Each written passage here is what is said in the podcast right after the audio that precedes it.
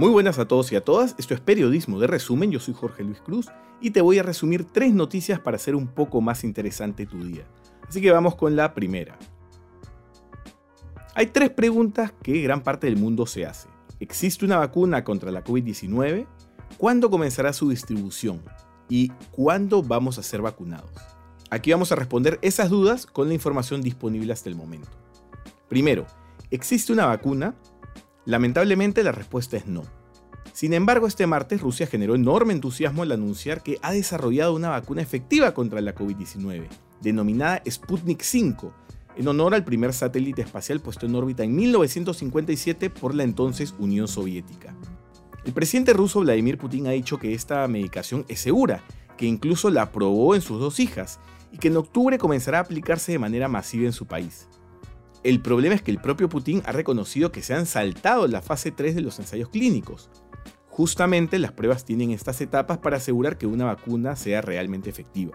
Rusia afirma que realizará estas investigaciones a la par con la aplicación de la vacuna a gran escala. Este apuro ha causado gran suspicacia en la comunidad internacional.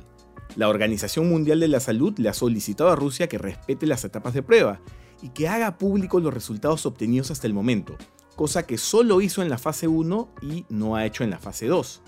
Pero hay otras vacunas que sí están cumpliendo con los protocolos para este tipo de pruebas. Hace una semana la OMS dijo que hay 6 vacunas que se encuentran en fase más avanzadas que el resto, es decir, haciendo ya pruebas masivas en fase 3 o a puertas de iniciarlas. Tres de estas están siendo desarrolladas por China mientras que las otras son de la empresa inglesa AstraZeneca en colaboración con la Universidad de Oxford y de las estadounidenses Moderna y Pfizer.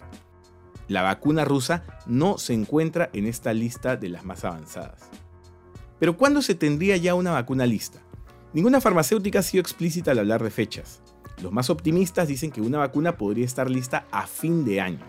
Sin embargo, la OMS ha dicho que la producción masiva de estas podría tomar hasta seis meses.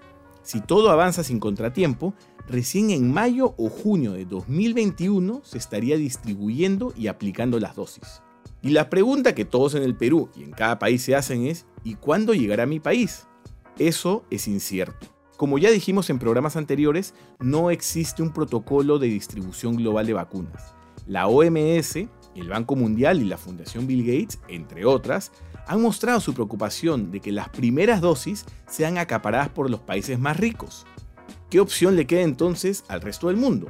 Por un lado, obtener dosis a través de instituciones internacionales como la Organización Panamericana de la Salud, en el caso de América.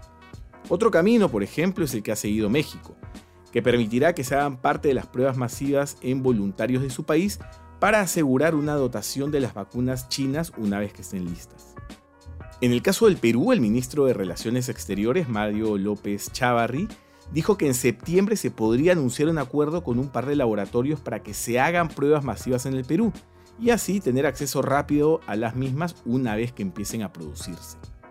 Para resumir todo lo dicho, pese al optimismo por la vacuna rusa, esta aún genera muchas dudas en la comunidad internacional por haberse saltado fases de prueba masiva. En el mejor de los casos, los especialistas no rusos prevén que una vacuna efectiva estaría lista a fines de año y aplicándose recién a mitad del 2021. En el Perú se viene trabajando para tenerla lo antes posible para aplicarse, primero al personal médico y a la población vulnerable. Ahora vamos con la segunda noticia. La Administración de Medicamentos y Alimentos de Estados Unidos, la FDA por sus siglas en inglés, ha advertido que existen 700 productos fraudulentos o no autorizados para tratar la COVID-19. Uno de ellos, muy popular en América Latina especialmente, es el dióxido de cloro, una lejía industrial que algunas personas recetan en dosis muy bajitas como cura contra este coronavirus y en realidad contra todas las enfermedades, lo cual es completamente mentira. En una conversación en línea con la Asociación Médica Estadounidense, el comisionado de la FDA, Stephen Hahn, recordó que no existe un tratamiento probado contra la COVID-19. Repito, Hahn dijo que no existe un tratamiento probado contra la COVID-19, por lo que recomendó a los doctores advertir esto a sus pacientes para que no sean estafados ni pongan en riesgo su salud. Y ahora vamos con la tercera noticia. El portal estadounidense Rotten Tomatoes hizo el ranking de las mejores franquicias cinematográficas de la historia, basándose en el promedio del puntaje de la crítica, el puntaje que le dio la audiencia y la recaudación. ¿Y cuál fue el resultado? En el puesto 10 se encuentra Star Wars, la saga que más dinero ha recaudado en la historia, pero con críticas desiguales, especialmente las últimas dos trilogías. En el puesto 9 se encuentra Evil Dead. En el puesto 8, el universo cinematográfico Marvel. En el puesto 7, Kung Fu Panda. En el 6, Indiana Jones. En el 5, Ip Man, la saga de Kung Fu. En el 4, John Wick. Y aquí viene lo bueno. En el puesto 3 está Mad Max, cuya cuarta película es considerada una de las mejores cintas del siglo XXI. En el puesto 2 se encuentra Cómo entrenar a tu dragón, este conjunto muy divertido de películas animadas que además es para niños.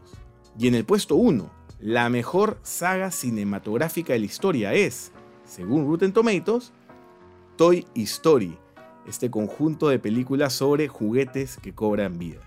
Bueno, si no saben qué ver este fin de semana en la TV, aquí tienen una buena guía. Bueno, hemos llegado al fin. Ya saben que Periodismo de Resumen está en Instagram, YouTube, Facebook, Twitter, Spotify y demás plataformas de podcast. Y recuerden, este espacio va los lunes, miércoles y viernes. Y conmigo será hasta la próxima. Chau.